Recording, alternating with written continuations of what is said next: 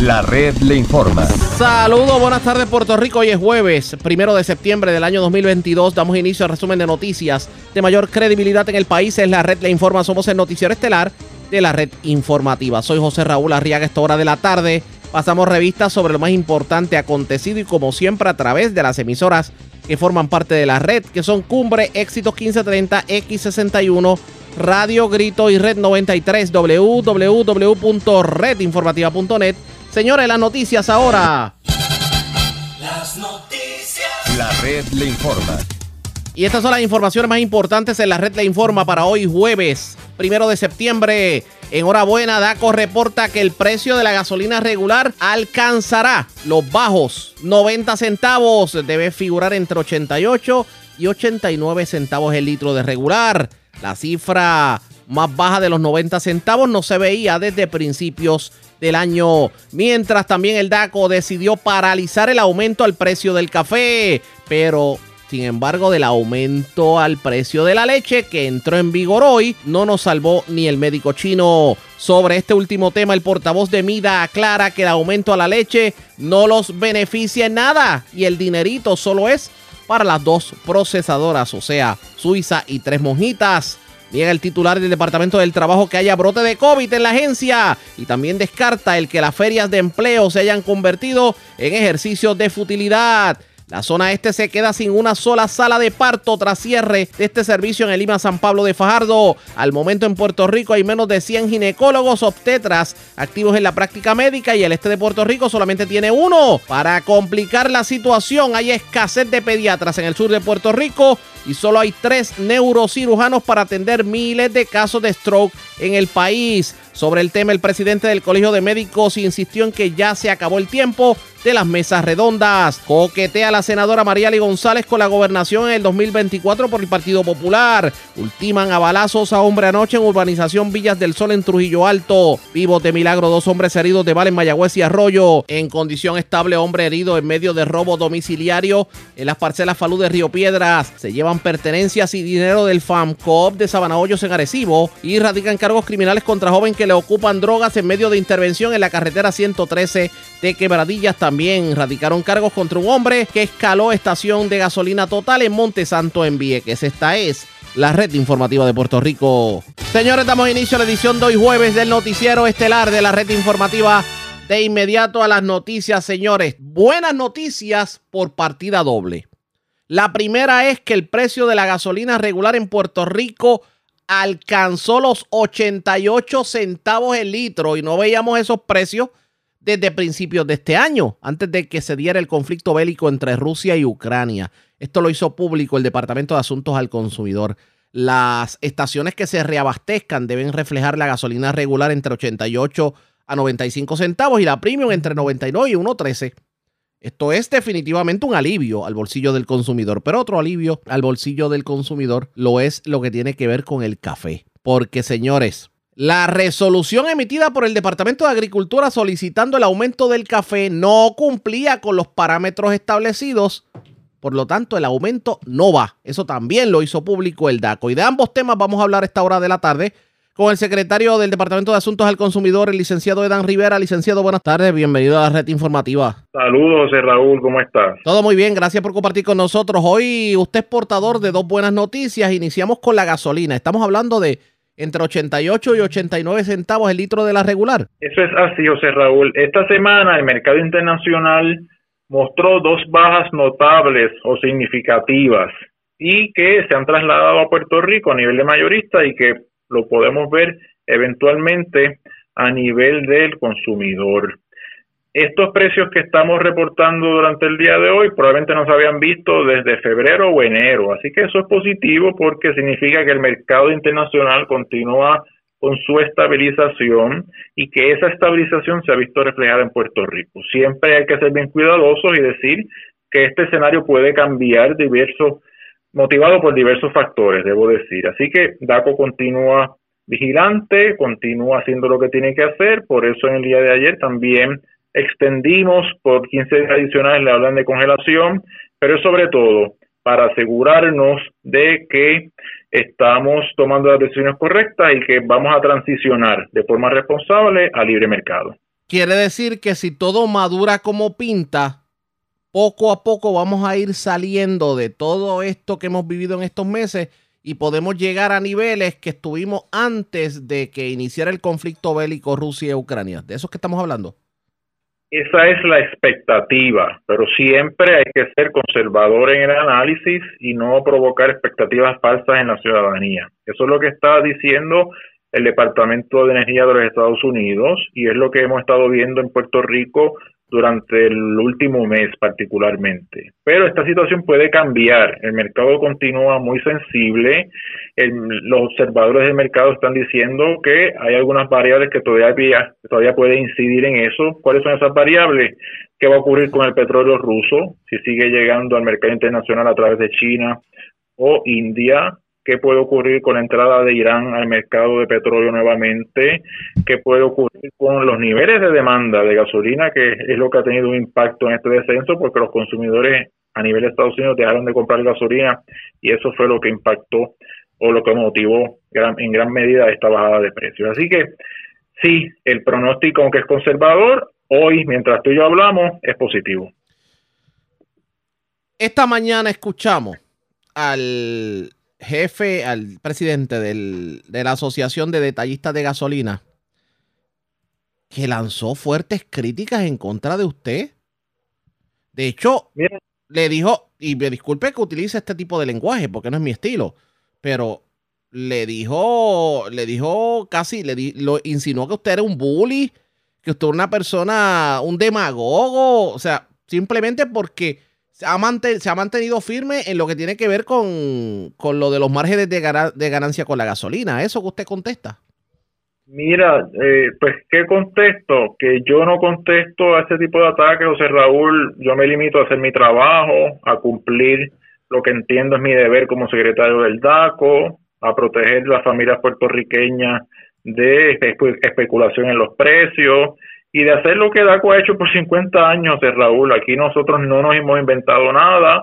La jurisprudencia, la ley, la todo lo que ha hecho DACO está respaldado por evidencia, por eh, jurisprudencia del Tribunal Supremo de Estados Unidos. Y esto es un trabajo que se hace serio, de forma seria, de forma responsable, y lo vamos a seguir haciendo. ¿no? Yo, yo puedo entender que haya incomodidad algunos sectores, pero realmente esto no es nada personal, esto es parte del trabajo que estamos obligados a hacer.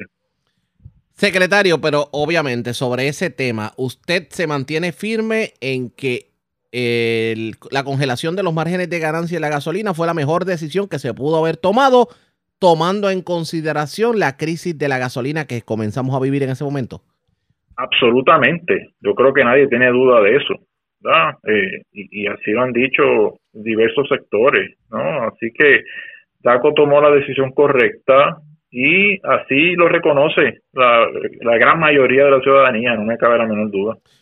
Vamos a hablar del café. De hecho, vamos café. Vamos, porque yo creo que hoy todos han, todos se han tomado una taza de café en su nombre. porque usted le puso el cascabel al gato. O sea, el aumento no procede. ¿Por qué no procede? Para que el pueblo entienda. Mira, José Raúl, vamos, vamos a poner el asunto en perspectiva, si me lo permite, ¿no? Para, para no contextualizar las cosas de, forma responsable. Hubo una solicitud formal del Departamento de Agricultura para aumentar, el, sobre todo el café importado, alrededor de un 40%. Nosotros responsablemente activamos los mecanismos dispuestos en ley para hacer la revisión de precios de café. ¿Qué establece la ley? Hay que crear un comité y ese comité tiene que estar compuesto por economistas de DACO, economistas de agricultura, un representante por cada uno de los eslabones de la cadena de distribución del café, entiéndase caficultor, beneficiador y torrefactor, y un representante del Colegio de Ciencias Agrícolas de la Universidad de Puerto Rico. Ese comité se constituyó, se le dio el espacio para que hicieran lo que dice la ley, y esto es importante recalcarlo, la ley dice, tiene que hacer estudios económicos, tienen que recabar data y tienen que hacer un balance de intereses entre la salud financiera de la industria y la salud financiera de las familias puertorriqueñas. El martes el comité sometió su informe y nosotros en la evaluación del informe identificamos múltiples deficiencias. ¿Cuáles son esas deficiencias? No se incluyó un análisis de impacto al consumidor. ¿Cómo ese aumento propuesto de 40% va a afectar a las familias puertorriqueñas? ¿Qué alternativas se consideraron para no afectar el bolsillo de la gente, de los consumidores? Eso no está en ese informe. Otra de las cosas, se tomó como base una data de inflación que ronda o que va hasta el 2010, pero de, 2000, de 2010 a 2015 ya esa inflación se tomó en consideración por la orden que está vigente de 2015. Otra de las cosas que fallas que nosotros identificamos, no hay data que de la que se pueda hacer un análisis independiente y corroborar los supuestos hallazgos de ese comité. Y me explico, están hablando que el café que se siembra en Puerto Rico se estaba vendiendo a 22 dólares el almud y que el precio mínimo de DACO son 14.58. Pero no hay evidencia de que en efecto el mercado en su libre competencia haya producido esos 22 dólares y que si se aumenta ese precio mínimo no va a tener impacto al consumidor. Eso hay que evaluarlo, eso hay que recabar data.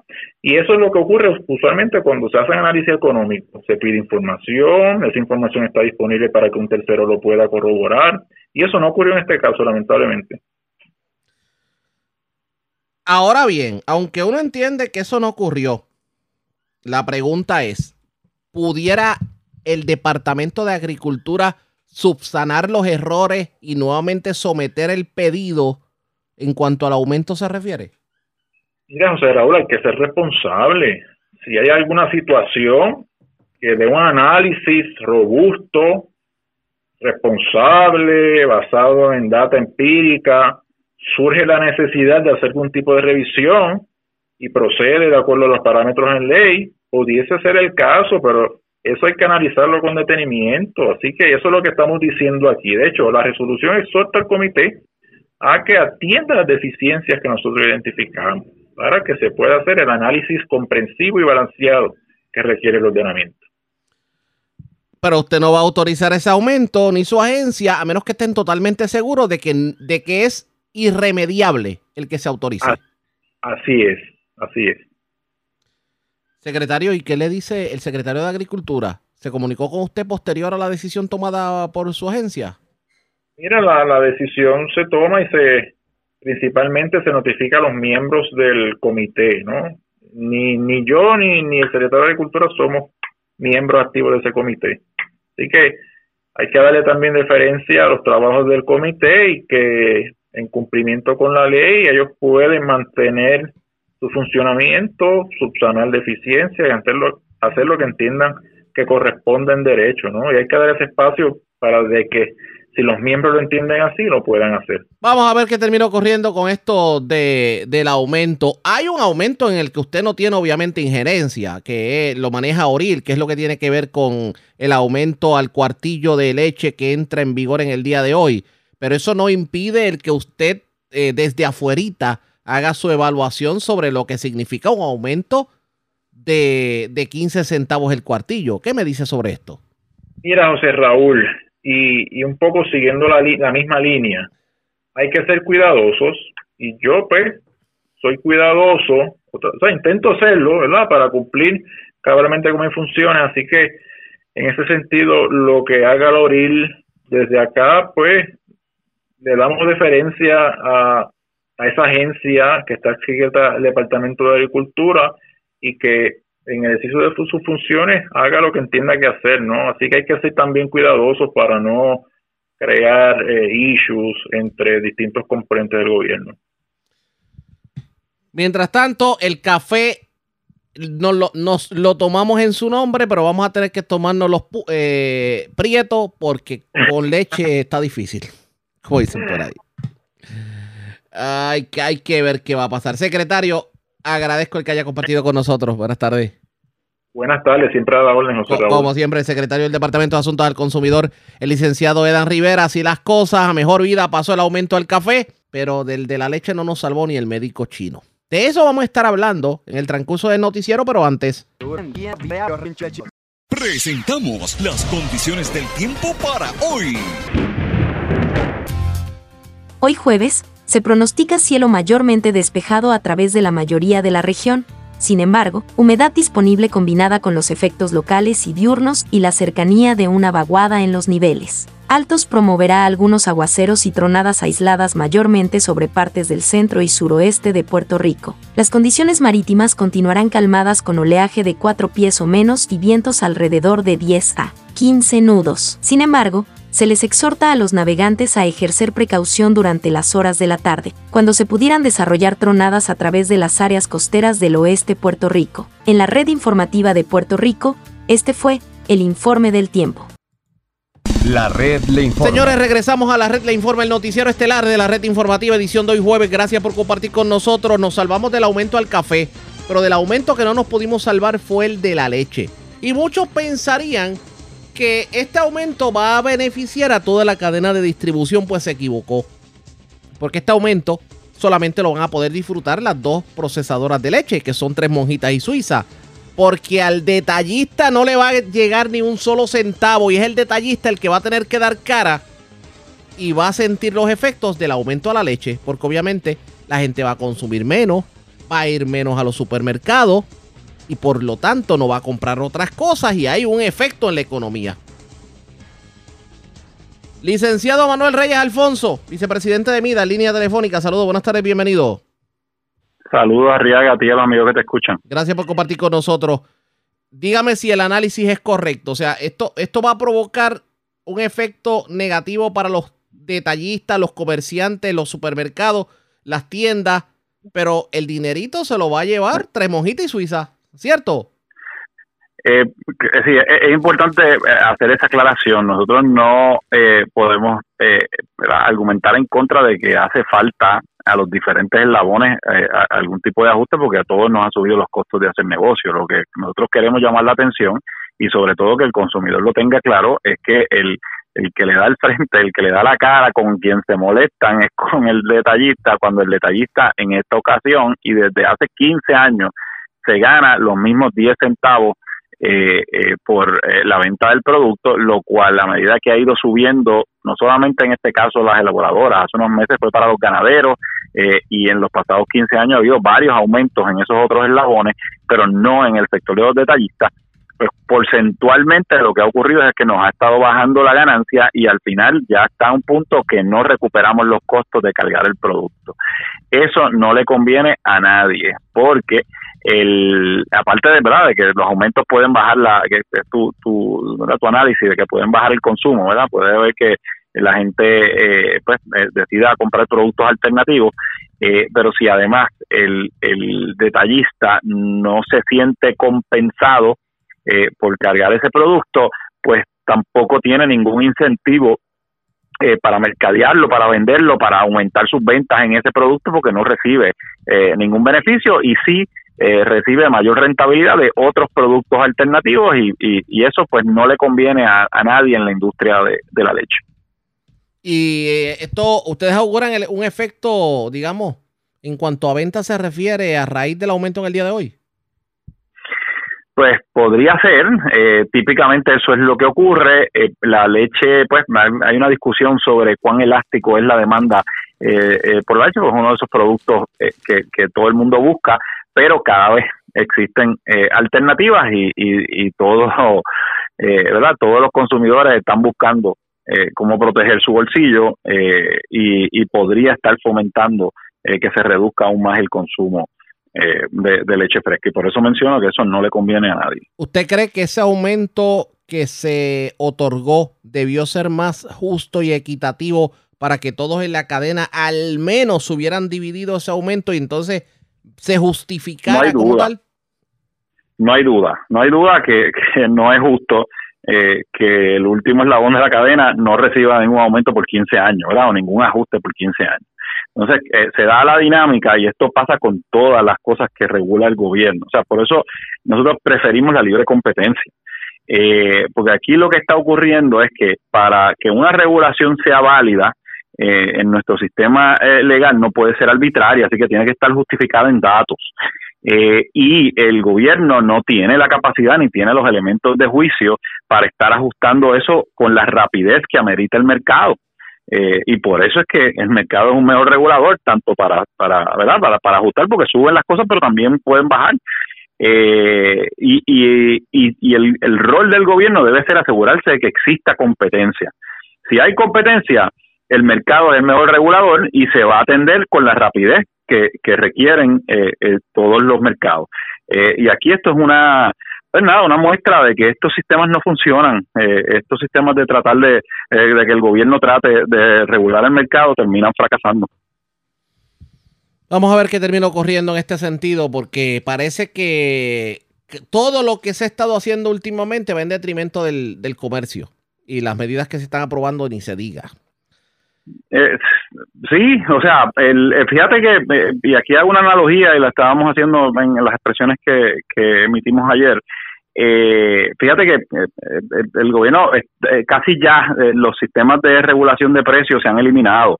este es uno de los pocos que, que aún queda y entonces estamos viendo las dificultades que tiene, y cómo, lo difícil que es para el gobierno hacer esto de una manera que no sea arbitraria y caprichosa. Pero entonces uno se pregunta cómo eh, entonces piensan expandir y meterse en áreas donde nunca se habían metido y estaban en libre competencia, como es el caso de la transportación terrestre.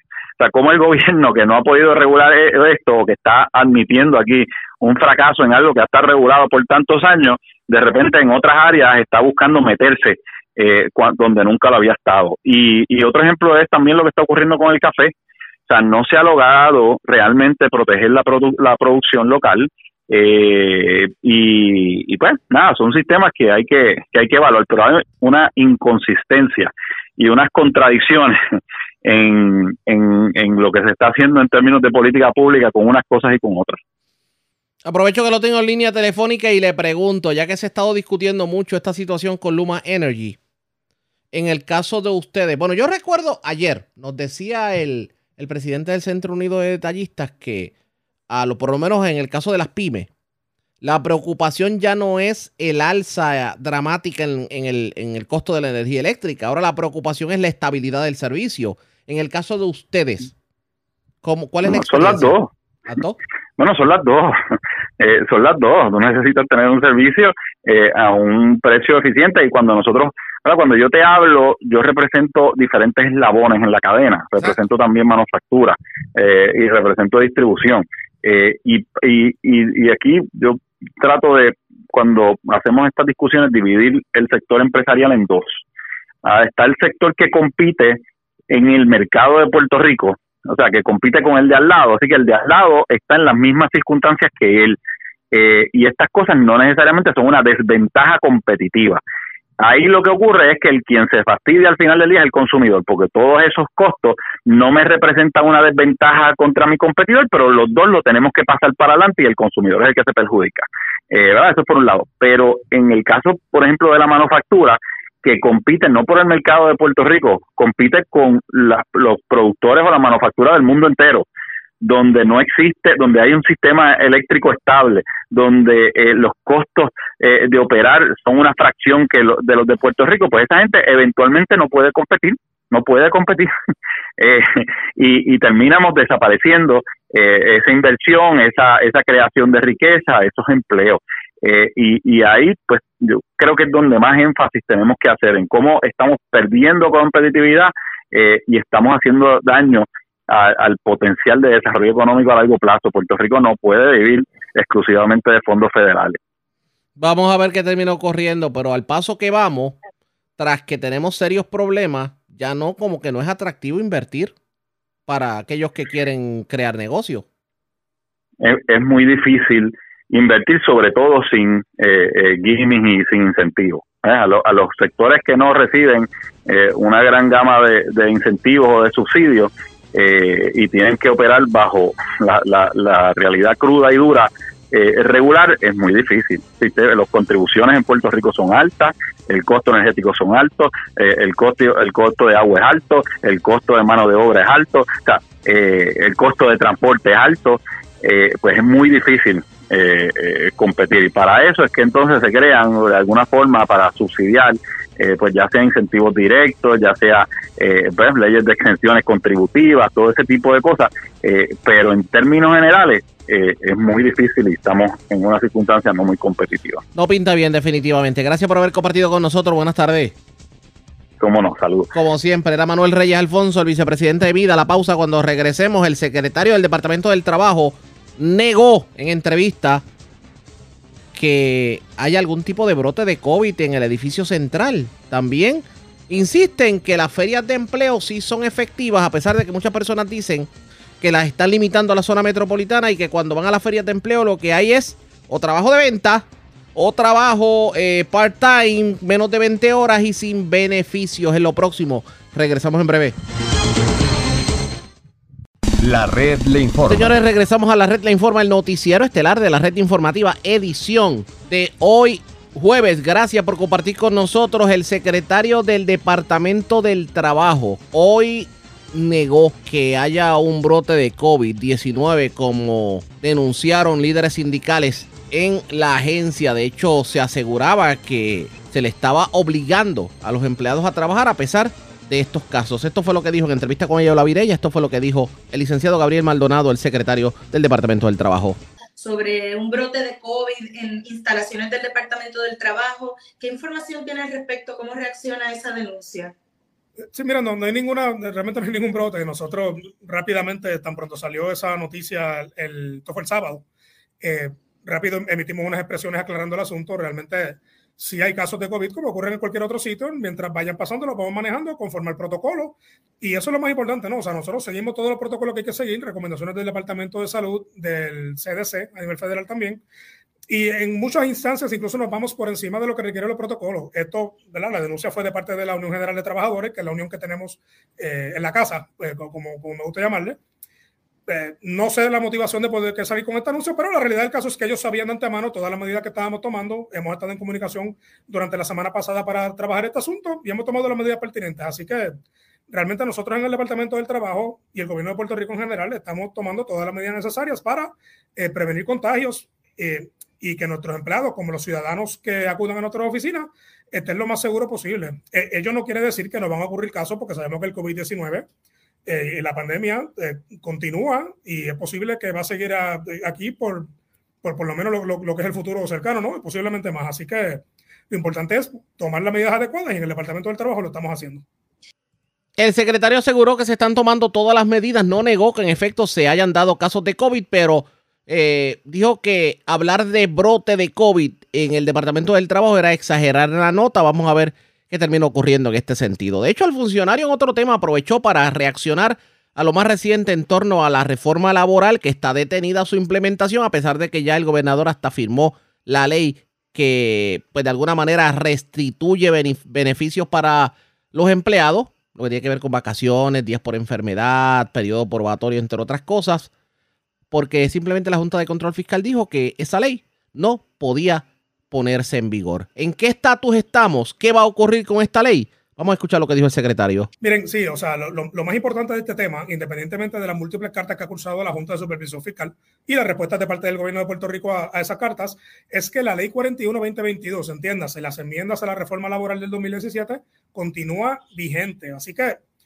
todo patrono, nosotros hacemos la distinción dependiendo del tamaño, ¿no? Pero, pero todo patrono grande, por llamarla así, eh, sepa que la ley está vigente desde el 20 de julio de 2022 y para lo que son micro, pequeñas o medianas empresas, eh, va a estar vigente a partir del 18 de septiembre de 2022. Ello, independientemente de lo que pueda ocurrir en términos de un posible litigio, nosotros pues sí hemos visto múltiples cartas, sabemos que la ciudadanía está pendiente de eso también, eh, pero la realidad del caso es que las cartas no tienen ningún efecto legal, eh, no implica ninguna paralización de la ley. La ley, tras su firma, está en vigor. De hecho, el gobierno no tiene que hacer nada para su implementación. Esto es una ley que afecta a partes privadas.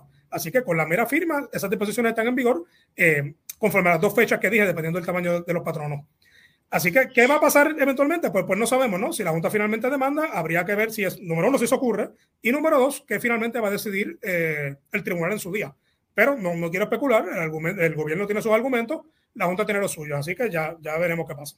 Y en otro tema, el secretario del Departamento del Trabajo negó que las ferias de empleo que se están llevando a cabo en diferentes puntos de la zona metropolitana se conviertan en una pérdida de tiempo. Uno, porque las personas en la isla no pueden asistir a ellas y el grueso del desempleo en Puerto Rico no está precisamente en la zona metropolitana. Y número dos, porque la mayoría de los empleos que se ofrecen son empleos parciales con menos de 20 horas y sin beneficios. Esto dijo el secretario sobre el particular. Así que allí va a haber, eh, como suele ocurrir en toda nuestra, la feria de empleo que celebra el Departamento del Trabajo, alrededor de todo tipo de patronos, básicamente virtualmente todo tipo de patronos, diferentes tipos de oportunidades de empleo eh, a distintos niveles dentro de una organización. Eh, ya tenemos confirmado alrededor de 70 patronos sobre mil plazas de empleo. A la medida que pasan los días siguen confirmando más, así que vamos a estar allí eh, virtualmente todo el día, jueves y viernes de esta semana. la hora específica es de 9 de la mañana a 7 de la noche. Esto en Plaza Las Américas, jueves y viernes. Además de eso, este miércoles en Naranjito, en la cancha Gelito Ortega, también tenemos otra feria de empleo en Naranjito del Departamento del Trabajo y Recursos Humanos también. Así que Lo, que quiero llevar es el mensaje de que estamos bien activos con estas iniciativas, haciendo todo lo posible por ayudar, por un lado, a los patronos a reclutar el talento que necesitan y por otro lado, para ayudar al, empleado, al ciudadano puertorriqueño que interesa, ya sea buscar una primera experiencia de trabajo, ya sea cambiar el trabajo actual que tiene, por las razones que sean, no, hay, hay un universo de razones por la que una persona puede estar buscando empleo, pero el Departamento del Trabajo está aquí para ayudarle. Además, Secretario, eh, quería preguntarle, las personas que van a este tipo de feria, ¿cuál es la recomendación? ¿Deben llevar impreso su resumen? Si tienen algún, eh, algún perfil virtual, también tener los enlaces. ¿Qué les recomiendan a las personas que van en búsqueda de empleo? Mire, yo, la recomendación es que traten de ir lo más preparado posible. Claro, el resumen es una herramienta vital en la búsqueda de empleo eh, también, la, ¿verdad? Como, como, tú bien mencionas, o sea, con, con, el pasar del tiempo hemos visto que las plataformas digitales también han, han, han, tenido su auge, ¿no? Y continuamos que esa tendencia continúe en términos de lo que es eh, poder, ¿verdad? Como persona, como candidato, exponer lo que es el perfil de uno en atención a la búsqueda de empleo. Pero más allá que eso, mira, si lo tienen bien, pero si no, lo, lo más importante es la presencia con el resto de las cosas los ayudamos y el Departamento del Trabajo va a estar allí para apoyarles, a ayudar. Si, si no tiene resumen, lo ayudamos con eso. Eh, así que no se preocupen por eso, que lo importante es que vayan para allá y puedan ver este menú de ofertas que tenemos disponible. Secretario, he estado leyendo eh, cada informe que sale en términos del de el tema del desempleo y la cifra de personas empleadas estamos en un momento con, con, muchísimas personas empleadas bajo desempleo y estuve leyendo que hay una correlación, eh, se está comenzando a estudiar una correlación entre el tema de la inflación y la necesidad entonces de las personas acceder a, a tener mayores ingresos, a, buscar empleo. Ya hemos visto entonces eh, eh, este tema de que decían que la gente no quería trabajar o no estaban, que, que los patronos necesitaban empleados. Hemos comenzado a ver un balance ahí. Mira, no, no es que yo, yo creo que la percepción o lo que uno dice, y, me incluyo, ¿no? Eh, porque tal vez yo cuando comencé mi gestión como secretario también uno, uno pues piensa, y yo creo que es porque eh, como, como población estamos muy acostumbrados a pensar que es que la persona o que el puertorriqueño no quiere trabajar, pero todo lo contrario, lo que, ¿verdad? Y de nuevo, ahora estando aquí en el rol que, que, tengo como secretario y viendo detenidamente mes a mes los números que nosotros tenemos del mercado laboral, lo que vemos es que el puertorriqueño sí quiere trabajar. O sea, tenemos más puertorriqueños trabajando hoy y esto no tiene nada que ver con, o sea, digo, tiene que ver, pero no, no estoy hablando necesariamente de la tasa de desempleo, sino que cuando uno mira los datos de cuántas personas están empleadas como tal, nosotros tenemos más empleados que antes de la pandemia, que antes del COVID-19, que antes de los terremotos, eh, que, antes del, del huracán María Irma, y tenemos que remontarnos a sobre 10 años atrás en la historia de Puerto Rico para poder observar números de empleos tan altos como los que tenemos hoy día. Eh, así que no que no queramos trabajar, todo lo contrario, el puertorriqueño quiere trabajar. Eh, tal vez lo que estamos experimentando ahora en términos de lo que es la oferta y demanda en el mercado laboral es que, como los números están altos en términos de empleabilidad, de empleo, y como la tasa de desempleo está tan bajita, 5.9%, que es lo más bajito que hemos tenido en la historia de Puerto Rico, eh, pues sí, o sea, el, mercado laboral tradicional tal vez llegó o está llegando al tope de lo que tradicionalmente, tradicionalmente puede ofrecer. Así que nosotros estamos buscando cómo podemos insertar más personas en el mercado laboral, ya que la demanda en la calle de parte de los patronos así lo amerita. Hemos visto incluso al gobierno anunciando que está moviéndose a Florida a tratar de reclutar puertorriqueños a que vuelvan a trabajar acá en Puerto Rico. Viene el boom de la reconstrucción, ¿verdad? Que eso todavía no ha entrado en su etapa máxima, que es un sector tal vez especializado, ¿no? De trabajo que, que van, van, a estar ahí los fondos y los proyectos y hacen falta esos trabajadores. ¿Usted cree que vamos a ver más movimiento en tratar de traer puertorriqueños de regreso para estas posiciones? Sí, definitivo, y no solo para la industria de la construcción, sino que esto es algo que estamos viendo a nivel de, literalmente todas las industrias están teniendo el mismo problema de poder atraer, y no solamente atraer, sino retener talento, porque hay, hay mucho, eh, mucho turnover también en términos de lo que es la, la empleomanía en, virtualmente todas las industrias. Específicamente lo que tiene que ver con la reconstrucción, definitivamente. O sea, nosotros estamos contando con no solamente poder atraer puertorriqueños de ¿verdad? Lo, que es la diáspora puertorriqueña, sino también poder sentar más personas que ya están aquí eh, en el sector de la construcción. Estamos hablando de que tenemos alrededor de 30 mil personas en el mercado laboral formal de la construcción. Hacen falta, eh, posiblemente, y esto va a depender mucho de quién le pregunte, pero posiblemente 30 mil, 40 mil, 50 mil más personas. Así que eh, todo va a depender de cómo se van moviendo estos proyectos, pero sabemos que la obra es grande, son miles de millones de dólares lo que van a estar en la calle de fondos federales eh, atados a la reconstrucción, así que es algo que estamos mirando bien de cerca.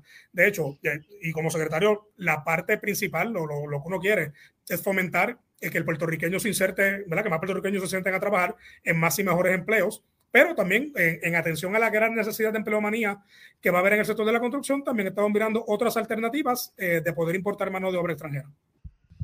Expresiones del secretario, de hecho, habló sobre algunos eventos que se van a llevar a cabo, por ejemplo, hoy y mañana en Plaza Las Américas, el próximo miércoles en Angelito Ortega en Naranjito, se van a estar dando estas ferias de empleo. ¿Cuán positivas pueden ser las mismas para combatir el desempleo en Puerto Rico? Eso está por verse pendientes a la red informativa. La red le informa. Cuando regresemos las noticias del ámbito policíaco más importantes acontecidas, entre las que tenemos que destacar Continúan los robos y agresiones y, apropiaciones ilegales, debo decir, en la zona metropolitana. También una persona fue encontrada muerta en la, en la urbanización Roosevelt en Yauco. Arrestaron a una persona por tentativa de asesinato, esto en la zona de Bayamón, y una persona resultó herida de bala, un hecho ocurrido en Arroyo. También se reportó otro asesinato en la zona de Trujillo Alto y otra persona que fue herida de bala, un hecho ocurrido en un sector de Mayagüez. En lo próximo, regresamos en breve. La red le informa. Señores, regresamos a la red de informa, el noticiero estelar de la red informativa edición de hoy jueves. Gracias por compartir con nosotros. Vamos a noticias del ámbito policíaco. Comenzamos en el sureste de Puerto Rico. Vivo de milagro se encuentra un hombre que fue herido de bala. Esto ocurrió en la carretera 753 de Arroyo. La información, la, información la tiene Alexandra Negrón, oficial de prensa de la policía en Guayama. Saludos, buenas tardes. Buenas tardes. ¿Qué información tenemos? En horas de la noche de ayer se reportó una persona herida de bala en el kilómetro 1.4 de la carretera 753 en Arroyo. Según informó Luis de Jesús, mientras se encontraba caminando por el mencionado lugar, desde un vehículo en marcha realizaron varios disparos que lo alcanzaron en la pierna derecha. Este fue transportado hasta el hospital de área, donde la doctora Shirley Pagan diagnosticó herida de bala con entrada pero sin salida en la pierna derecha e indicó que su condición era estable. Al momento se investiga el móvil de la agresión. La agente Arelis Rosario, escrita al 6C de Guayama, se hizo cargo de la investigación. Gracias por la información. Buenas tardes. Buenas tardes. Gracias, era Alexandra Negrón, oficial de prensa de la policía en Guayama del sureste. Vamos al oeste de Puerto Rico, porque en condición estable se encuentra un joven de 18 años que fue herido de bala en la madrugada de hoy esto en el edificio 21 del residencial Columbus Landing en Mayagüez. Lorey Mercado, oficial de prensa de la policía en la zona oeste, con detalles. Saludos, buenas tardes. Buenas tardes. Una agresión grave, herido de bala, fue reportada a eso de las 3 de la madrugada de hoy en el edificio 21 del residencial Columbus Landing en Mayagüez. Según informó Jesús David Rodríguez, de 18 años, residente del lugar antes mencionado, que observó un vehículo en movimiento mientras este se encontraba fumando en el balcón de su apartamento. Escuchó varias detonaciones por el lugar y este resultó herido con abrasiones en el área de la cabeza y ojo derecho.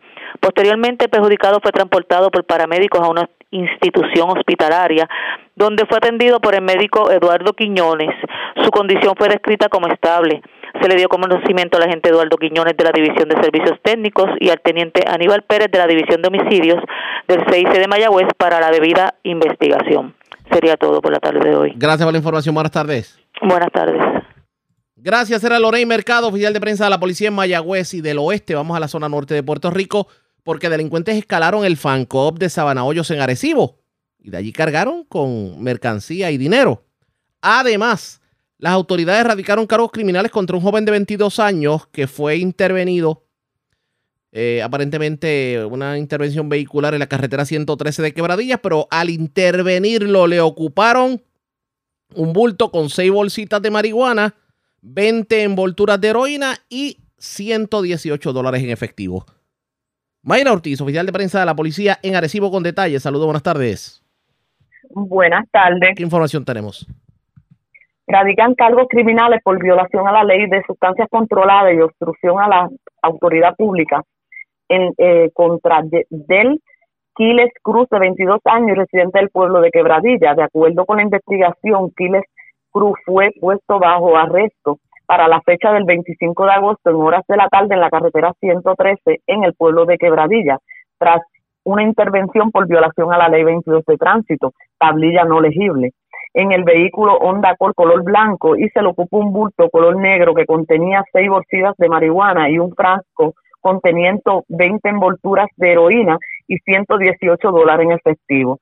Este caso fue llevado ante el juez Francisco Santiago del Tribunal de Arecibo, quien luego de escuchar la prueba encontró causa y le fijó una fianza de 20 mil dólares, la cual no prestó siendo ingresado en la cárcel de Bayamón hasta la vista preliminar.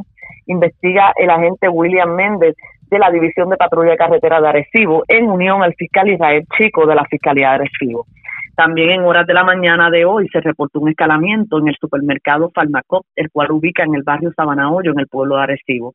Según informa José González, que alguien forzó la puerta en tola de la parte posterior del supermercado, logrando acceso al interior, ocasionándole daño a las cámaras de seguridad y se apropiaron de un DVR, una caja fuerte, varios perfumes, varias cajas de cigarrillo y una valija del casino con 300 dólares en efectivo. Posteriormente se estará haciendo un inventario. Investiga la gente Glorimar Rivera del precinto 207 en Sabana Hoyo y continúa con la investigación la división de propiedad del área Arecibo. Hasta el momento estas son las novedades que tengo del área Arecibo. Que pasen. Buenas tardes. Y buenas tardes para usted también.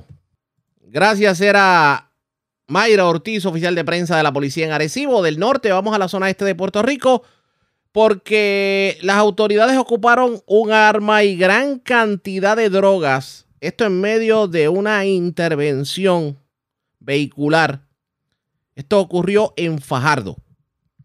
Además, se erradicaron cargos criminales contra dos personas que se le atribuye eh, haber sido los que escalaron un puesto de gasolina en la zona de Vieques en los pasados días. La información, de hecho, de ese, de ese de esa estación de gasolina se llevaron sobre 11 mil dólares en mercancía. Este fue el total del barrio Montesanto en Vieques. La información la tiene Daniel Fuentes, oficial de prensa de la policía en Fajardo. Saludos, buenas tardes. Saludos, buenas tardes. Agentes adscritos a la División de Drogas y Narcóticos del área de Fajardo, de de la Policía de Puerto Rico, diligenciaron una orden de registro y allanamiento a un vehículo emitida por el juez José Caballero López, ocupando un arma de fuego, municiones y sustancias controladas hechos ocurridos en horas de la tarde de ayer en Fajardo. Según la investigación realizada por el agente Enrique Leguillú, se ocupó en el interior del vehículo marca Kia, modelo Sport, eh, eh, color marrón del año 2021, eh, el cual figuraba con gravamen de hurtado lo siguiente, una pistola marca Glock, modelo 23, calibre .40, la misma alterada para disparar de modo automático, 132 municiones de diferentes calibres, 6 cargadores, uno de estos tipo tambor, 20 bolsas de cocaína, 50 cápsulas de crack, 95 cápsulas de cocaína, 75 dex de heroína, parafernalia, dos pesas digitales y 27 dólares en efectivo. Agentes adscritos a la División de Drogas y Narcóticos continúan con la investigación. También tenemos que agentes adscritos al Cuerpo de Investigación Criminal Arias Fajardo, de negociar a la Policía de Puerto Rico, informaron sobre la erradicación de cargos criminales por los delitos de escalamiento, apropiación ilegal y daños contra Jorge Cabret Pérez, de 59 años, y Carlos García Acevedo, de 59 años de edad, ambos residentes en Vieques. Los hechos se remontan al pasado 24 de agosto del corriente año en la carretera 200, kilómetro 1.2, garaje total del barrio Montesanto en Vieques, donde García Acevedo y Cabret Pérez, utilizando un vehículo de motor, arrancaron la puerta del mencionado garaje logrando acceso al interior, apropiándose de una computadora portátil marca Dell, mercancía y dinero en efectivo. La propiedad hurtada fue valorada en 11.647 dólares. En este caso fue llevado ante la presencia del juez José Caballero López, quien luego de escuchar la prueba determinó causa para arresto, fiando una fianza global de 90 mil dólares, la cual no prestaron siendo, ambos ingresados en la cárcel regional de Bayamón.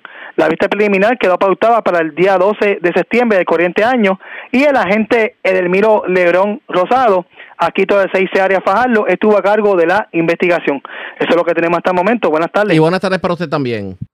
Gracias, era Daniel Fuentes, oficial de prensa de la policía en Fajardo de la zona noreste. Vamos a la metropolitana porque se reportó un asesinato anoche en la calle 1 de la urbanización Villas del Sol de Trujillo Alto, mientras una persona resultó herida en medio de un robo ocurrido en la calle 8 de las parcelas Falú en Río Piedras. También continuó el robo de catalíticos. Se llevaron dos de varios vehículos de la zona metropolitana. Y es Iliana Echevarría, oficial de prensa de la policía en el cuartel general, que nos trae detalles en vivo. Saludos, buenas tardes. Muy buenas tardes. Un asesinato fue reportado a eso de las 10 y 23 de la noche de ayer. Hechos ocurridos en la calle 1 de la urbanización Villas del Sol en Trujillo Alto. Según se informó y en circunstancias que se encuentran bajo investigación, una llamada a través del sistema de emergencias 911 alertó sobre unos disparos en el lugar. Al llegar los agentes a la escena, se encontraron un vehículo marca Nissan modelo NV200 de color blanco con varios impactos de bala y en su interior un hombre el cual no ha sido identificado, ultimado a balazos. Paramédicos de la compañía One Unity llegaron a la escena y certificaron la ausencia de signos vitales. El occiso fue descrito como de tez trigueña, pero de color negro, ojos marrones y altura aproximada de 5 o 8 pies. Además, llevaba en el cuello un tatuaje en forma de labios y en el área del pecho dos rosas y dos alas. Al momento del crimen, la víctima vestía camisa de manga larga de color blanco, pantalón de color negro con varios diseños de colores, calzado deportivo de color negro, medias de color blanco y guantes de color negro. El agente Pizarro, adscrito a la División de Homicidios del CIC de Carolina, se hizo a cargo de la investigación en unión al fiscal Jorge Umpierre, quien ordenó el levantamiento del cadáver para ser trasladado a ciencias forenses para fines de autopsia. Por otro lado, un hombre resultó herido en medio de un robo reportado a eso de las 2 y 43 de la madrugada de hoy, hechos en la calle 8 de las parcelas Falú en Río Piedras. Una llamada a través del sistema de emergencias 911 notificó sobre la situación según la información preliminar, mientras el perjudicado se encontraba en el lugar antes mencionado, cuando una persona se le acercó y mediante amenaza con un arma blanca lo despojó de una cartera tipo wallet color negra que contenía documentos personales y 100 dólares en efectivo. Tras este robo, el hombre resultó herido en el área de la cabeza y fue transportado a una institución hospitalaria del área, donde fue atendido por el médico de turno. Al momento se desconoce su condición de salud. Agentes adscritos a la División de Robos del Cuerpo de Investigaciones Criminales de San Juan se hicieron a cargo de la investigación. Y por último, agentes adscritos a, los precintos de Santurce y Cupey investigaron en horas de la noche de ayer unas apropiaciones ilegales ocurridas en la avenida Ponce de León y en el estacionamiento Galería Pacífico que ubica en la carretera 844. El primer hurto fue reportado en la avenida Ponce de León. Allí informó Yelsel Díaz que alguien se había apropiado del catalítico perteneciente a su vehículo Mitsubishi Orlander de color negro. Por último, indicó el querellante Jorge González que había dejado estacionado su auto Mitsubishi Orlander de color negro del año 2019 y se percató que le habían hurtado también el catalítico. Personal de la División de Propiedad del 6 de San Juan continuarán con esta investigación. Gracias por la información. Buenas tardes. Buenas tardes a todos. Era Iliana Echevarría, oficial de prensa de la policía en el cuartel general. Más noticias del ámbito policiaco en nuestra segunda hora de programación. Por esta hora de la tarde hacemos lo siguiente. La red le informa. vamos a una pausa, identificamos nuestra cadena de emisoras en todo Puerto Rico y regresamos con más en esta edición de hoy jueves del noticiero estelar de la red informativa.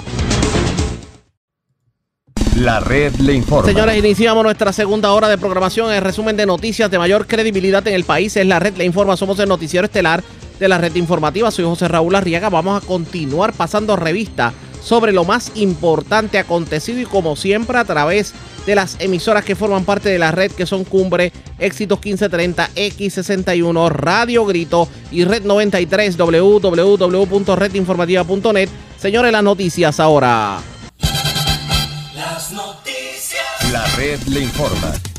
Y estas son las informaciones más importantes en la red le informa para hoy jueves, primero de septiembre. Enhorabuena, DACO reporta que el precio de la gasolina regular alcanzará los bajos 90 centavos. Debe figurar entre 88 y 89 centavos el litro de regular.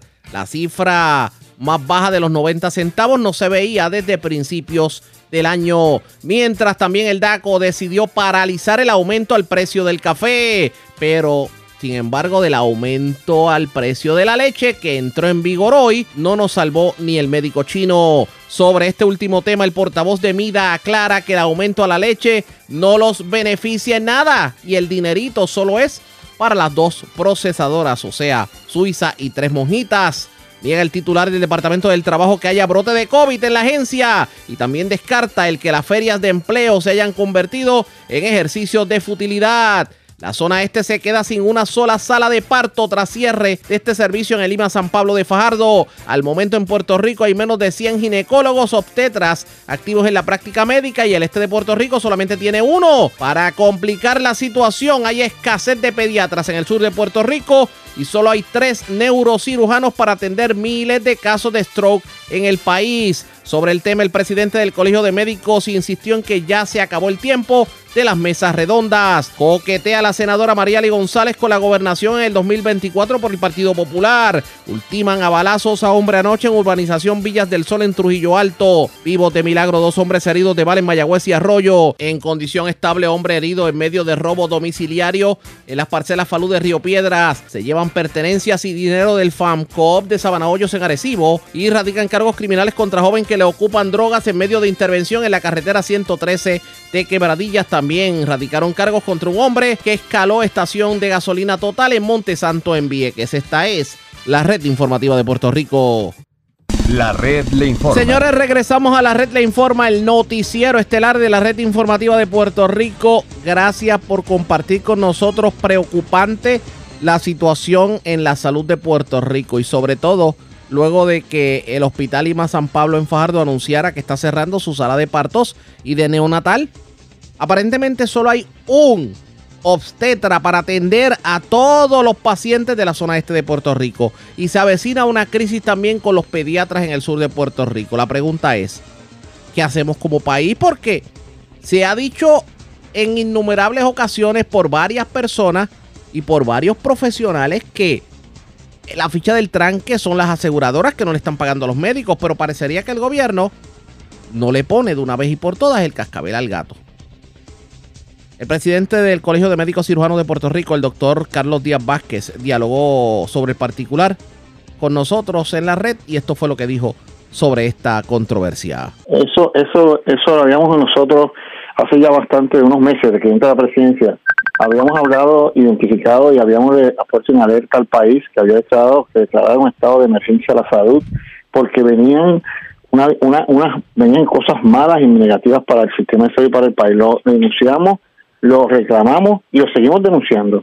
Y obviamente pues nos pusimos a trabajar en una serie de medidas para ayudar a, guiar a, los legisladores y a los que tienen el poder del cambio aquí, pues que tengan una agenda que los podamos ayudar. Y así ha sido, tengo que decirte que así ha sido, ha sido receptivo la, la, todas las medidas que van dirigidas a mejorar esto de una forma a corto y a, y a, y mediana eh, tiempo. Pero obviamente esto no se ve de un día para otro. Mientras tanto, pues está ocurriendo lo que pensábamos, el proceso de que se está descalabrando, se está colapsando el sistema, pues obviamente porque no hay médico, ahora mismo hay un solo obstetra para el área, un solo obstetra para el área del este. O sea, 24-7. Eso es inhumano, eso es imposible. Uno solo para, eh, para toda la zona. Para toda esa zona. Entonces, eso es imposible 24-7, 7 días a la semana. Eso, eso no hay manera. Y es, en parte es porque el grupo que estaba ahí, en Lima, venía de Cagua, fíjense, resolviendo problemas. Venía de Cagua a dar servicio y estaba la cosa pues bastante estable, pero el IMA no le está pagando a los médicos hasta por seis meses. Por lo tanto, pues mire, eh, los médicos se ven obligados, a, tienen, su, tienen sus gastos, tienen su oficina, tienen su personal, tienen que mantenerse a flote, pero si no se les paga, eso no se puede llegar a ningún lado y eso es parte porque viene de atrás de la aseguradora, de, Vital, de las aseguradoras privadas, que no le pagan a los proveedores, que son los hospitales, los hospitales entonces no tienen suficiente dinero. O sea, es una cuestión multifactorial. Yo no sé y desconozco si también hay una mala administración de IVA, eso no te lo puedo decir. ¿Verdad? Por eso también son posibilidades que el hospital se administre mal, las personas que lo están administrando mal. Pero como quiera, el efecto final es el daño a la salud del país, venga de quien venga. Y eso no se puede tolerar, eso no se puede aceptar. Eh, hay que buscar la manera de que esas salas no se cierren, porque ahora si se cierran esas salas, esos equipos se quedan en desuso. Esos equipos hay que darle mantenimiento, esos equipos van a perder eh, eh, validez, todos esos equipos que tienen esas salas. Entonces ya el problema se agudiza peor. El día que la quieras reabrir, pues tienes que gastar más porque los equipos están obsoletos o están ya que no se le dieron mantenimiento. Pero esta situación hay que buscar la, hay que buscar la alternativa, pero esta situación que ocurrió en el este, pues si, oh. si, ya ocurrió en el este... Va a eh, ocurrir en el sur. En el sur. Va a ocurrir en el sur. El sur no tiene pediatras ahora mismo estamos bien preocupados eh, en, muchas áreas. Tal vez no lo vas a notar aquí en San Juan, ni en las áreas de mucha gente, porque están eh, hay un acúmulo de médicos aquí que uno resuelve y el otro compensa. Es en el área como esa, las distantes, como están el este, el oeste, el sur, que obviamente eh, los accesos pues son más difíciles. Y a veces los gobiernos menos médicos por, distancia. Y a veces los gobiernos, a veces los gobiernos olvidan de que Puerto Rico es mucho más allá que la zona metropolitana. Definitivamente, y eso, eso, y que son vidas, son vidas. Y el problema es que, ah, se vayan para Carolina, ah, que se vayan para Reyes. Sí, pero ¿cuánto tiempo de acceso? Un parto complicado. Muere la paciente, muere el, bebé, porque no, se atienden a tiempo. Entonces van a saturar el sistema de Carolina y de Reyes, que ya están saturados de por sí. O sea, un cierre de cualquier facilidad en este momento para Puerto Rico es un caos, es un caos. Venga de donde venga. Y mientras tanto, los indigentes tienen más problemas. Claro que sí, claro que sí. Esto, igual te digo, yo no le yo no perdono aquí a las aseguradoras porque son los que ganan millones. Mira, aquí hay los médicos aquí, los médicos de la reforma, por ejemplo, se les quita mensualmente de su partida, se les quita si el paciente no se toma las pastillas, si el paciente no se hace un procedimiento, si el paciente es un irresponsable, al médico se le quita el dinero por, por, una, por una porque no cumple con esas métricas que aquí, aquí afectan a la aseguradora. La aseguradora se queda con ese dinero que se lo quitó a los médicos porque el médico, porque el paciente no hizo tomó la pastilla, porque el paciente no fue a hacer procedimiento. ¿Qué culpa tienen los médicos? Ah, pero la aseguradora le tiene ese dinero para ellos, para tener sus estrellas y tener su, su, ingreso. O sea, aquí, aquí el ente principal que, que gana dinero a costa de la vida de la gente son las aseguradoras. Y aquí hay que meterle mano a la aseguradora y hay que poner cascabel al gato el gobierno y los que sean. Pero aquí el miedo, el miedo la aterroriza, porque son gente poderosa que tiene muchos recursos. Y esa es la realidad que vivimos. la aseguradora es el ente desgraciado que tiene el sistema. Pero precisamente en cuanto a lo que tiene que ver con las aseguradoras, aquí parece que los gobiernos están tratando a las aseguradoras con paños tibios, porque eh, no es la primera vez que se advierte esto. De hecho, en las últimas, en el último mes lo hemos escuchado ad nauseam y sin embargo no vemos, no vemos acciones positivas. Aquí, aquí parece que se pierde mucho el tiempo en vamos a crear una comisión para investigar. y, yo lo he dicho. Yo le he dicho, ya está uno de, de, mesas redondas, triangulares y cuadradas, y de comités aquí, de comité, de comisiones y de estudios. y Aquí hay que meterle mano ya, y aquí hay que meterle mano a las aseguradoras. Punto. El que no entienda eso no vive en Puerto Rico, no está en el sistema de salud. Y aquí yo llevo 30 años de cardiólogo, 30 años que factura, 30 años que estoy en el FIDE, en el terreno. A mí ningún político, ningún legislador, ningún ningún gobernante me va a decir a mí como presidente del colegio, que llevo muchos años en el sector público y 30 años de, de cardiólogo, lo que está pasando en la salud. A mí no vengan con cuestionamiento, ni que, ni que se insulta, ni con tonos, ni esto. Yo vivo diariamente aquí, en este proceso, y sé lo que está pasando. Entonces, y sabemos lo que hay. Pero aquí miran para el lado porque estas aseguradoras tienen un poder absoluto en el gobierno, no tengo duda de eso. Pero sin embargo, a los médicos le siguen quitando privilegios o por lo menos derechos porque tan reciente como hace meses vimos una junta de control fiscal que se opuso a un trato preferencial contributivo para los médicos y el gobierno le hizo caso a ciega. Sí, pero tú sabes por qué, ¿verdad? Porque el gobierno no certificó ni documentó lo que tenía que hacer su trabajo no lo hizo y, le echó culpa a la Junta. Esa es la realidad. Y yo estoy aquí porque las leyes las vimos. Boston le revocó, Boston fue el que le dijo al gobierno, tú no has hecho lo correcto, das bochorno lo que has hecho en defender tu propuesta ante la Junta. Y la Junta hizo lo que tiene que hacer, rechazártela, porque tu gobierno no hiciste la culpa. Esa es la realidad. Y está documentado y por eso es que se están tratando de reenviarlo ahora exigiendo a la FAF que diga, mira FAF, para eso se te pagan los chavos, para que certifiques y hagas un documento completo. Tú sabes lo que es en media página justificar cuatro leyes, en media página. Eso es un bochorno para, para una oficina de la FAF. E, y ese es el gobierno. ¿eh? Yo, en el privado, esa persona que está acá la lo hubiese votado.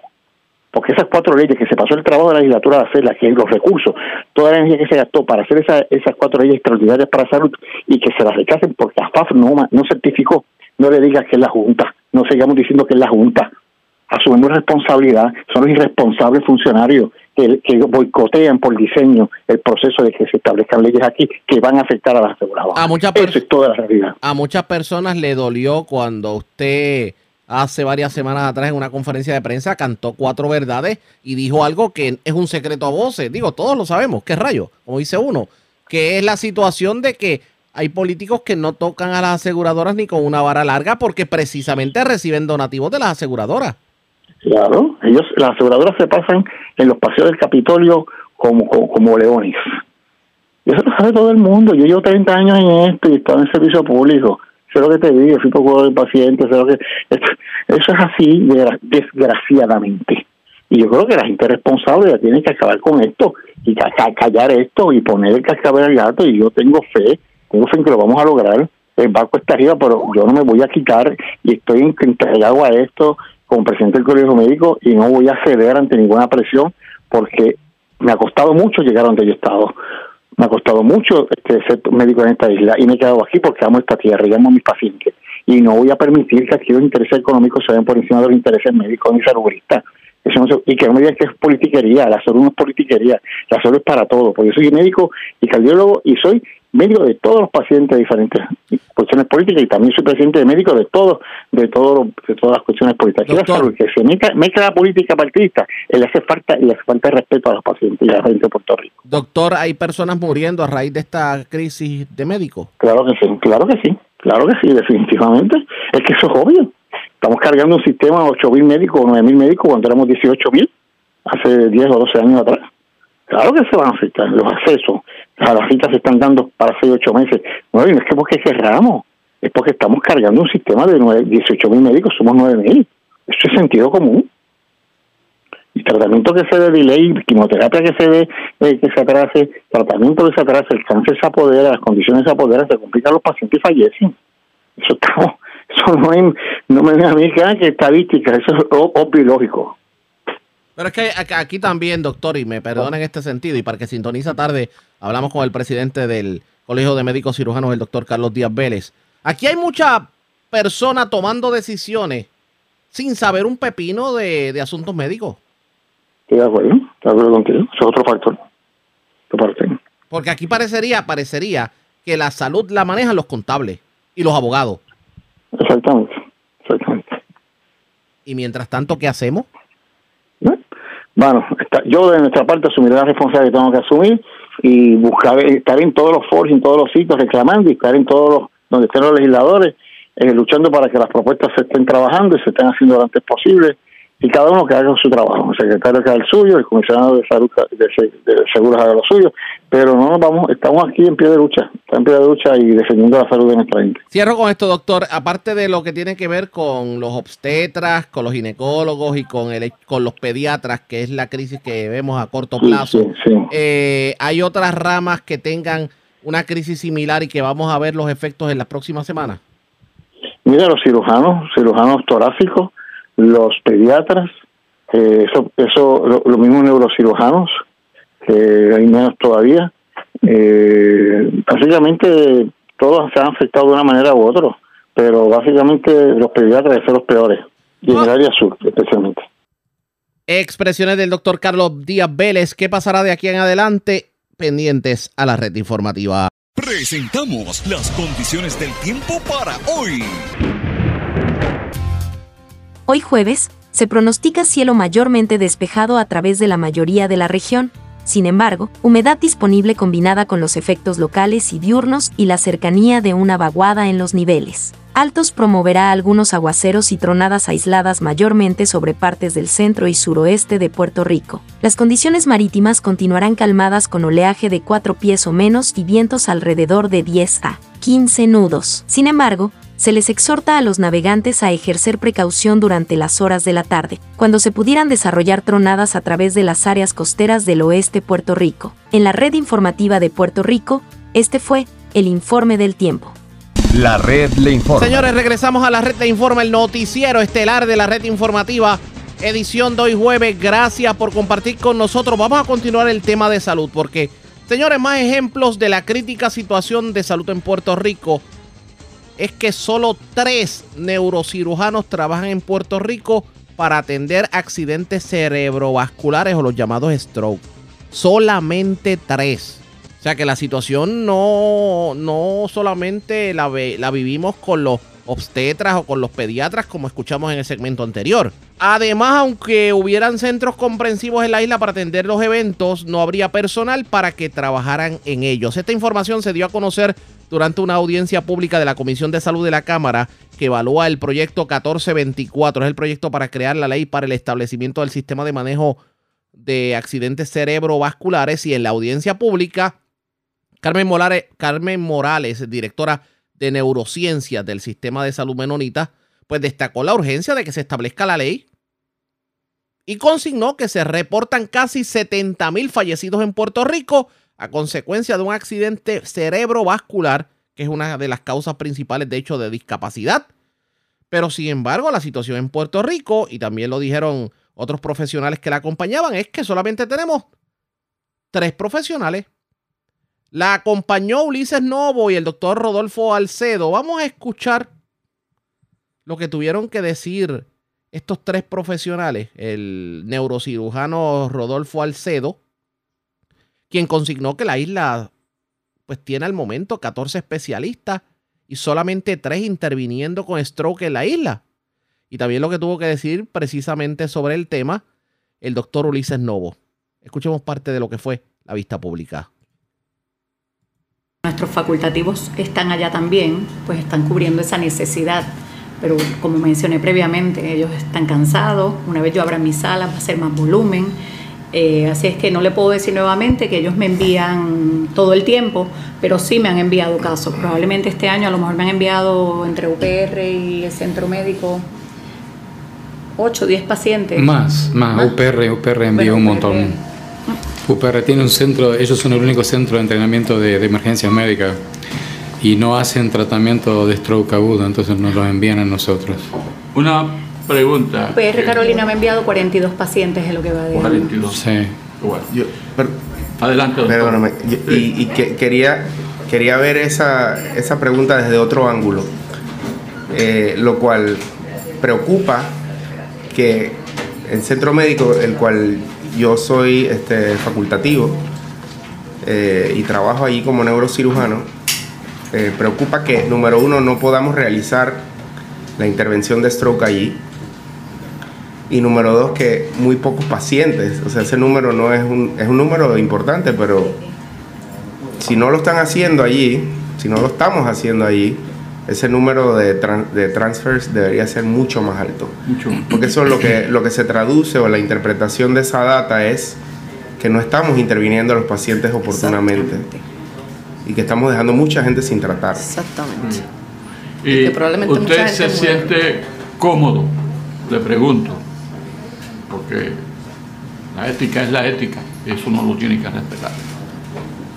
Que sea a través de una comunicación o en una vista ejecutiva si la presidenta sí lo determina, de nosotros saber de verdad a qué se debe que eso no se esté llevando a cabo para ver cómo nosotros como comisión podemos ayudar. Porque nosotros estamos aquí para ser parte de sus ojos y sus brazos y de la intención del propósito de servirle a las vidas que necesitan de su servicio. O sea, quiero que se sientan en esa libertad y que nosotros respetamos el espacio profesional que ustedes tienen. Por eso es que yo le hago esa pregunta. Eh, que si yo me siento cómodo en decir el por qué esa estadística no sube y peor aún, lo otro que usted dijo, que es que no se está atendiendo esa población como tiene que ser, por falta de qué. Sí, es, multifactorial. Número uno, el, la parte prehospitalaria, ya lo dijimos, no hay suficientes ambulancias ni paramédicos y no están educados para identificar el problema. Número dos, ¿dónde llevan ese paciente? Lo llevan a centro médico porque, ¿verdad? O, eh, está cercano a ellos o los CDTs eh, los llevan para allá. Pero ningún, pero no, ningún paciente escoge a dónde ir. Quien lo traslada es el médico, quien recomienda que lo traslade. yo dirigí seguridad pública en Bayamón 18 años y ningún médico ningún paciente se va solo al centro médico o a la institución de ustedes.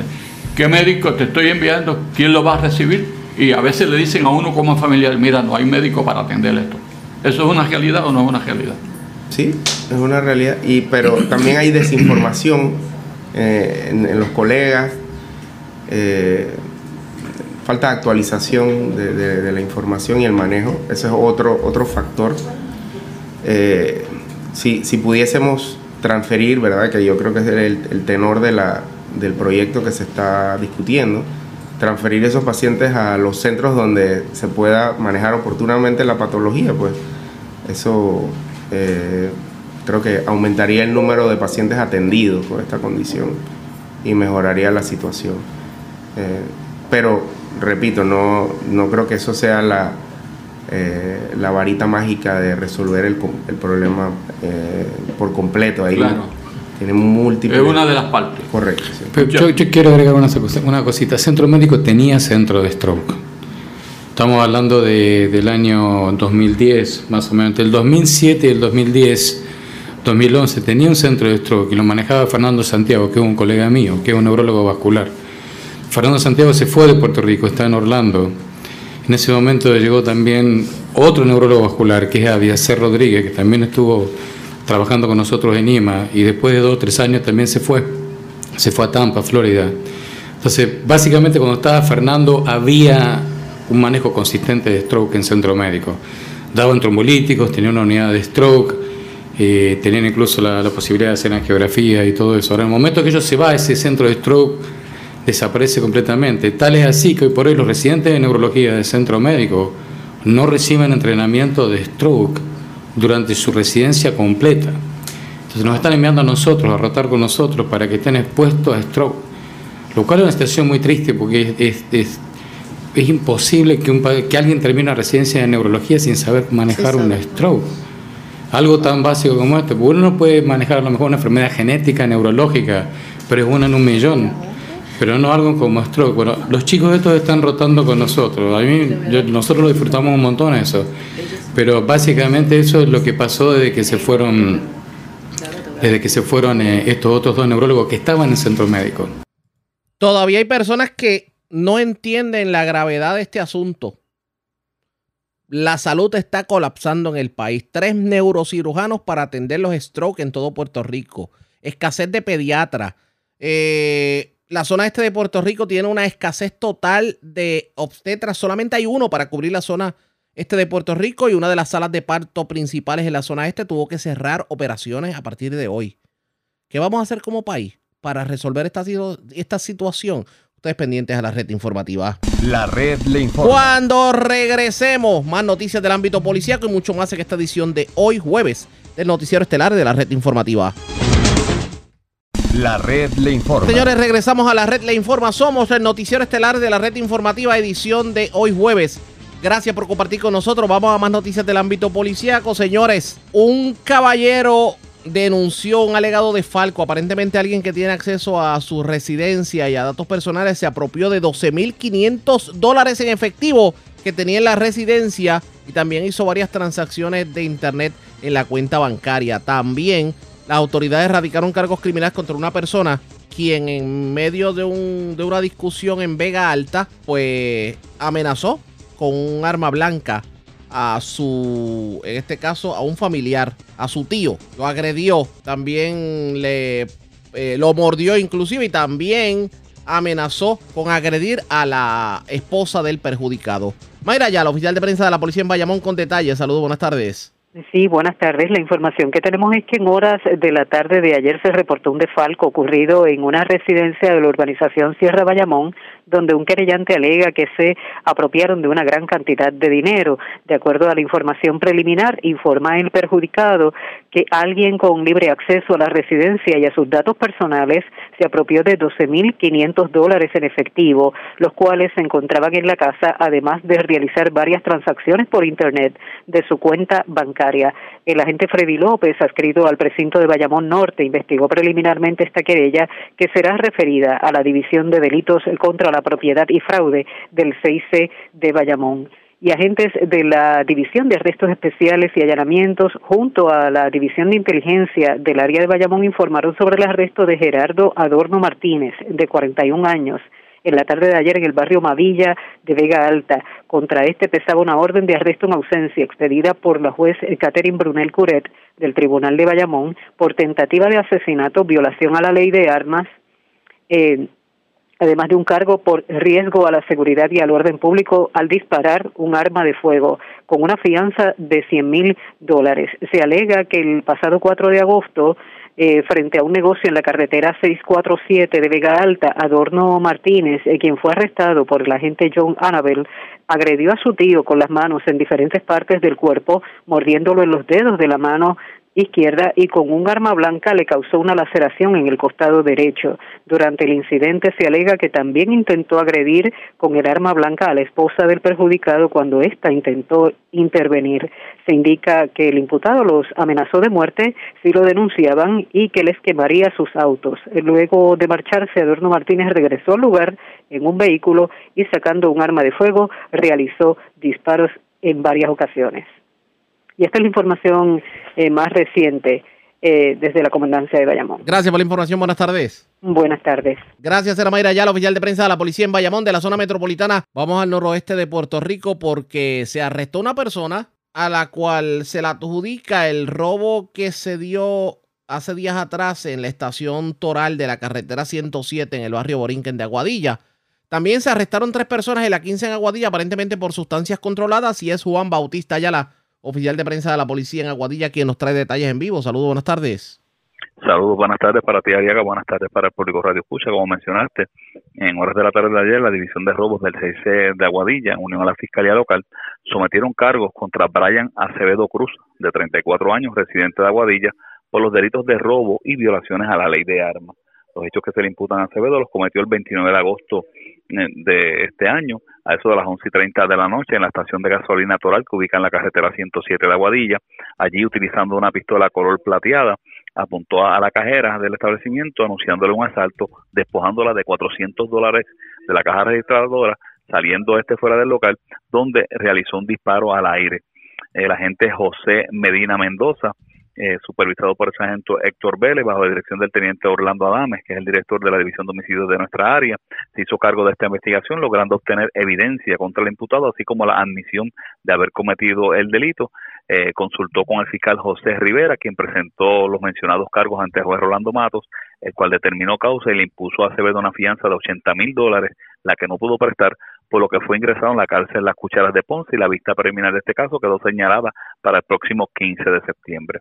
En relación a los arrestos, tenemos que en la noche de ayer, personal de la División de Drogas de nuestra área, adscritos al negociado de la Policía de Puerto Rico, realizaron tres intervenciones en el sector La 15 de Aguadilla, en la que lograron el arresto de tres personas a quienes ocuparon diversos tipos de sustancias controladas y dinero en efectivo. Los arrestados fueron identificados como Jonathan Esteves Cerezo, de 37 años, residente de Aguadilla. A este le ocuparon 131 eh, sobres de crack, 114 dex de heroína, 10 bolsas de marihuana, 10 sobres de cocaína y 168 dólares en efectivo. El otro detenido lo fue Kelvin Ramírez, de 32 años, vecino de Aguada. A este le ocuparon dos sobres de crack y a Wanda Pérez, de 37 años, residente de Moca, le ocuparon dos sobres de cocaína. El señalado personal pues consultó estas intervenciones con el fiscal José Quiñones de la Fiscalía Local, quien citó tanto las pruebas como a los intervenidos para el jueves 8 de septiembre para la dedicación de los correspondientes cargos criminales. Gracias por la información. Buenas tardes. Buenas tardes. Era Juan Bautista ya, la oficial de prensa de la policía en Aguadilla. Vamos a cambiar de tema porque Ayer en la tarde, en entrevista con Julia Bello de Radio Grito, la red informativa en el noroeste. Hay mucha gente que, ¿verdad?, me ve con esa, con ese liderato para yo poder seguir representando el Partido Popular, como ellos me dicen, donde yo quiera. Pero obviamente las cosas se hacen paso a paso, con responsabilidad. Y en este caso, vamos a ver lo que el pueblo decide. Yo estoy disponible para mi pueblo donde quiera que me necesite. O sea que si el pueblo popular ahora mismo en asamblea se decide dar un grito y llamar a Mariali para la gobernación, ¿usted estaría disponible? Bueno, si el pueblo popular da el grito, yo estoy disponible para lo que sea. Eso fue lo que dijo la senadora Mariali González. Ahora bien, ella aclara que el hecho de que de alguna manera haya coqueteado con la gobernación, eso no es sinónimo de que va a dejar a un lado lo que tiene que ver con el trabajo en su distrito. Vamos a escuchar declaraciones que diera la senadora. No, este, eh, papi sabe lo que, lo que yo soy lo que doy. Eh, obviamente hemos estado en disposición, ¿verdad? a, disposición del pueblo para servir. ¿Cómo nos lleva el futuro? No sabemos. Obviamente, como le dije, vivo el aquí, el ahora, el presente. Soy la senadora del distrito de Ponce a mucha honra, así que seguimos trabajando para nuestro distrito. Que sea la voluntad de Dios. Mara es una mujer de Estado, de verla cuando sus expresiones, con su trabajo, cómo domina el, el, hemiciclo, cuando hay reuniones eh, de grupo, cómo lo maneja y controla el, eh, las expresiones, el estrés. De verdad que es una mujer de Estado que ha demostrado que tiene, eh, no tan solo en el ámbito político como futura candidata de un puesto mayor dentro del Partido Popular, sino también dentro de la figura del Ejecutivo. ¿sabe? A veces hay brinco de, diferentes compañeros a, también agencias como Estado o, o, o secretaria de gobernación, situación así, sé que será tremendo recurso para un futuro. Ya me están escribiendo de que una papeleta para enfrentarse dos mujeres para la gobernación. Una que se ve como que está pintando para Maduro, que es Jennifer González, y Mariali González. Oye, tienen los, dos apellidos. Lo único que la, diferencia es que una es Mariali y otra es Jennifer. y, los colores de las insignias de su partido. Sería algo espectacular. Tengo que decirte que somos dos mujeres eh, poderosas. O sea, ya Jennifer la conozco personalmente y es una mujer también eh, al servicio del pueblo y que se ha desarrollado dentro del mundo político. Expresiones de Mariali González. ¿Aspirará a la gobernación realmente? Eso está por verse pendientes a la red informativa. Cambiamos de tema porque escuchen esto. Siguen apareciendo muertos a casi cinco años del paso del huracán María. Esto según un estudio que estableció que hubo más de medio millar de desplazados en Puerto Rico a causa del ciclón que habrían fallecido en los Estados Unidos. En un estudio llamado Mortalidad de puertorriqueños en Estados Unidos después de María, preparado por un grupo de investigadores de la Universidad de Toronto, se sugiere que 514 puertorriqueños murieron en Estados Unidos y pudieron haber perdido la vida como resultado de la devastación de María. Hasta ahora la cifra oficial tras un estudio de la Universidad de George Washington era de 2.975 fallecidos, pero a la luz de la nueva investigación se elevaría a 3.489 la cifra de fallecidos, de hecho, es la más alta reportada tras los ataques terroristas de septiembre del 2001 en Estados Unidos. La cantidad inicial, de hecho, de muertos no incluía a los que fueron desplazados o vivían en Estados Unidos.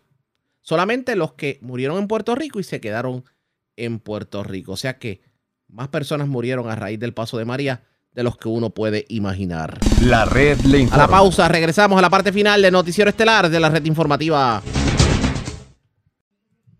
La red le informa. Señores, regresamos esta vez a la parte final del noticiero estelar de la red informativa de Puerto Rico. ¿Cómo está Estados Unidos? ¿Cómo está el mundo a esta hora de la tarde? Vamos con DN, nos tiene un resumen completo sobre lo más importante acontecido en el ámbito nacional e internacional. En Estados Unidos, la Casa Blanca aprobó una declaración de emergencia federal para el estado de Mississippi debido a la crisis de agua que vive la ciudad capital Jackson, donde su población, que es mayoritariamente negra, se encuentra sin agua corriente por tercer día consecutivo. Las lluvias torrenciales provocaron el desbordamiento del río Pearl y como consecuencia la inundación de una planta de tratamiento de agua, por lo que se les cortó el suministro de agua de manera indefinida a 180.000 residentes de la zona. El martes, Mississippi movilizó su Guardia Nacional para distribuir agua a decenas de miles de residentes de Jackson que han estado enfrentando problemas de agua durante años debido, en parte, a la falta de fondos por parte del gobierno estatal. Visite nuestro sitio web democracynow.org org barra es para ver la conversación que tuvimos con el alcalde de Jackson, Chokwe Antarlumumba. Una nueva presentación judicial del Departamento de Justicia de Estados Unidos revela que los fiscales federales creen que el expresidente Donald Trump pudo haber ocultado y retirado documentos clasificados de su propiedad de Mar-a-Lago en un esfuerzo por engañar a los investigadores que buscan recuperar dichos materiales oficiales. En un documento de 36 páginas entregado al tribunal que lleva el caso,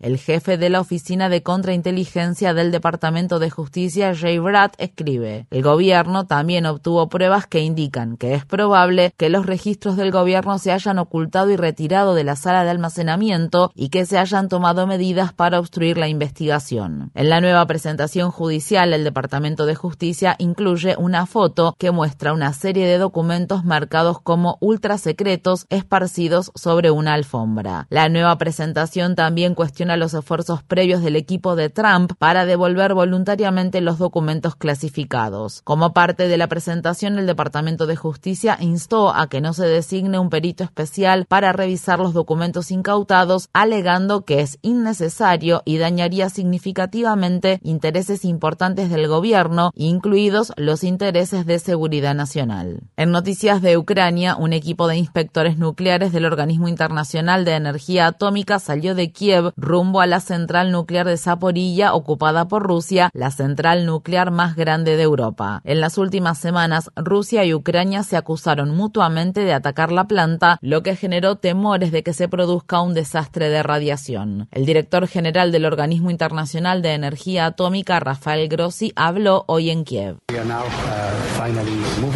Después de seis meses de arduos esfuerzos, finalmente hoy estamos en camino. El Organismo Internacional de Energía Atómica se está dirigiendo a la planta de energía nuclear de Zaporilla. Como todos saben, tenemos que llevar a cabo una tarea muy importante allí, evaluar cuál es la situación real para ayudar a estabilizarla tanto como podamos.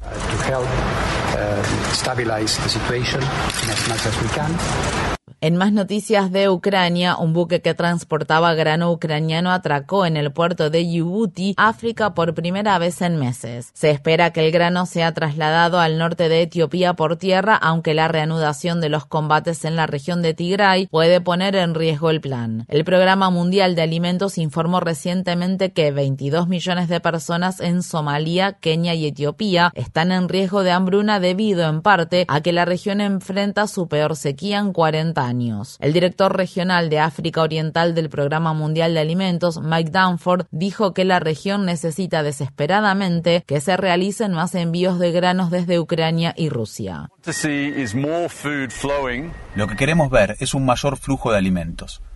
Necesitamos, desde la perspectiva del Programa Mundial de Alimentos, millones de toneladas de granos en esta región. Solo en Etiopía, las tres cuartas partes de todo lo que solíamos distribuir provenía de Ucrania y Rusia. En otras noticias relacionadas con la guerra en Ucrania, Alemania acusa a Rusia de utilizar los suministros de energía como arma luego de que el gigante energético estatal de Rusia, Gazprom, anunciara que cortaría por tres días el suministro de gas a Alemania. Gazprom dijo que el corte era necesario para abordar los problemas técnicos del gasoducto Nord Stream 1 que están vinculados con las sanciones impuestas por Occidente. El ex líder soviético Mikhail Gorbachev murió en Moscú a la edad de 91 años. Gorbachev lideró la Unión Soviética desde 1985 hasta su disolución en 1991 y ha sido ampliamente reconocido por derribar la cortina de hierro, ayudar a poner fin a la Guerra Fría y reducir el riesgo de una guerra nuclear al firmar acuerdos sobre armas nucleares claves con Estados Unidos, incluido el Tratado de Fuerzas Nucleares de rango intermedio. En 1990, Gorbachev ganó el Premio Nobel de la Paz. El 25 de diciembre de 1991, Gorbachev anunció su renuncia pocos días antes de la disolución de la Unión Soviética. Como consecuencia del escenario recién formado, la creación de la Comunidad de Estados Independientes, ceso mis actividades en el cargo de presidente de la Unión de Repúblicas Socialistas Soviéticas.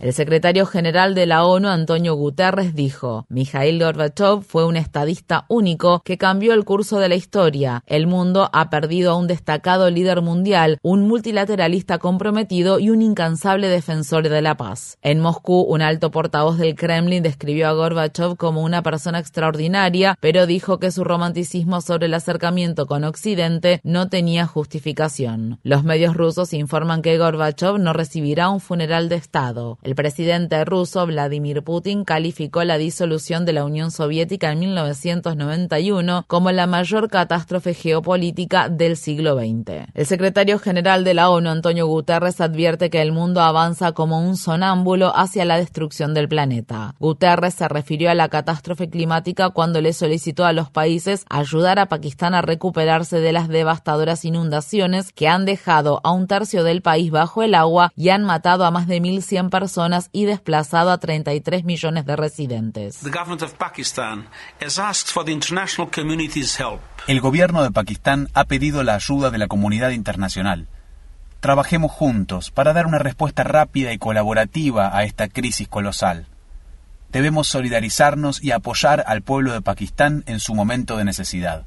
Dejemos de caminar sonámbulos hacia la destrucción de nuestro planeta por el cambio climático. Hoy es Pakistán, mañana podría ser el país de ustedes. It is Pakistan. Tomorrow it could be your country. Las autoridades pakistaníes estiman que las inundaciones han dañado o destruido un millón de hogares y arrasado más de 2.000 millas de carreteras. Además, las autoridades dicen que alrededor de un millón de animales han muerto. 6 millones de personas en Afganistán están en riesgo de padecer hambruna. Dicha información fue provista por las Naciones Unidas, que está intentando recaudar 770 millones de dólares para ayudar a los afganos antes de finales de 2022, periodo en el que inicia el invierno en el país. Esta situación tiene lugar al tiempo que aumentan las peticiones para que el gobierno del presidente estadounidense Joe Biden descongele 7 mil millones de dólares pertenecientes a Afganistán que se encuentran retenidos en Estados Unidos. El secretario general adjunto de Asuntos Humanitarios, Martin Griffith, se dirigió ante la Asamblea General de la ONU el martes.